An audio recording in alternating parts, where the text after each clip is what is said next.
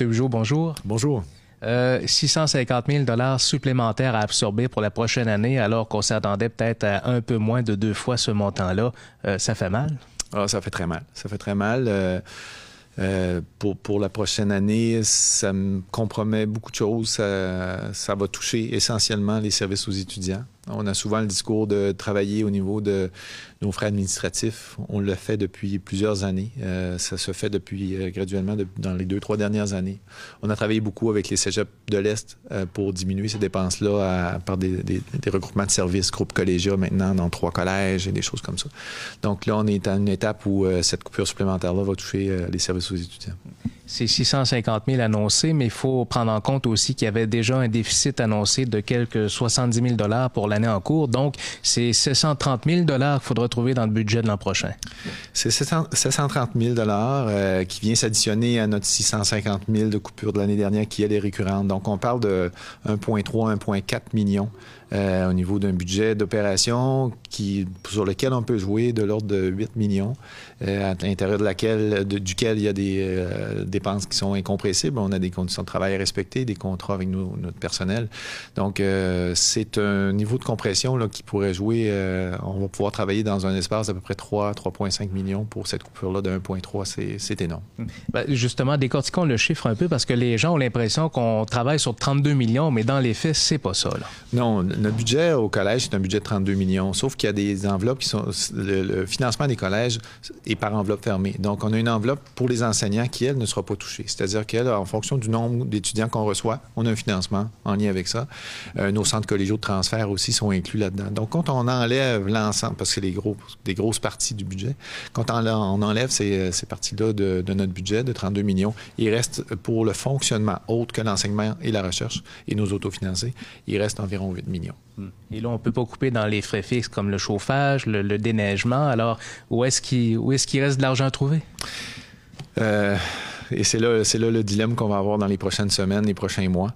Euh, lorsqu'on enlève tout, de ce 8 millions-là, lorsqu'on enlève les dépenses qui sont incompressibles, euh, ben c'est là, comme je vous le disais tout à l'heure, on va parler de services aux étudiants euh, diminués. Est-ce qu'on va diminuer les heures d'ouverture de, la bibliothèque, par exemple? Est-ce que les services d'aide ou d'orientation euh, vont être diminués? Est-ce que l'aide à la réussite doit être diminuée? Donc, euh, c'est de ce type de, de, de service-là qui pourrait être touché. Mm.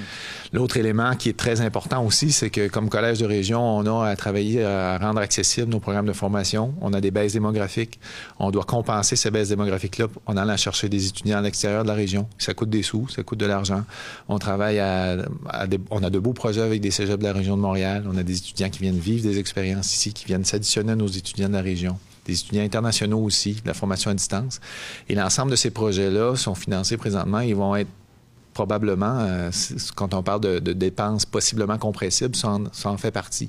Et lorsqu'on touche à ça, je vous disais tout à l'heure qu'on diminue les services, mais là, on vient jouer dans l'accessibilité à la formation parce que ces jeunes-là, de l'extérieur ne viennent pas euh, fréquenter notre collège, bien, on n'aura souvent pas le nombre qu'il faut d'étudiants pour démarrer certains programmes. Et pour une région comme la Gaspésie, les îles, ces programmes-là sont importants pour son développement. On sait en Gaspésie, le Cégep, c'est la plus haute institution de, du savoir. Euh, compte tenu de tout ce qui a été annoncé, de tout ce qui se dit, de la de la possibilité que le gouvernement ne recule pas est assez forte quand on regarde tout ce qui s'est passé dans d'autres secteurs d'activité. Quel est l'avenir du Cégep de la Gaspésie dans tout ça, en terminant? Quand on a à faire face à un défi comme ça, on a deux choix.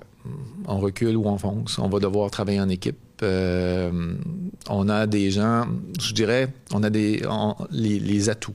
C'est des menaces qu'on a présentement de l'externe. Dans nos, euh, dans nos atouts à l'interne, on a des gens qui ont un haut niveau de formation puis des gens engagés aussi. Donc, on va travailler ensemble collectivement à trouver des solutions. Il euh, faut savoir qu'on a une coupure importante de 1,3 million. On va se donner les moyens de trouver des solutions à court terme, mais possiblement qu'on ne pourra pas euh, répondre à cette demande-là du, gouvernement dans une première année. Euh, on a des conditions qui doivent être respectées pour la plupart de, notre personnel.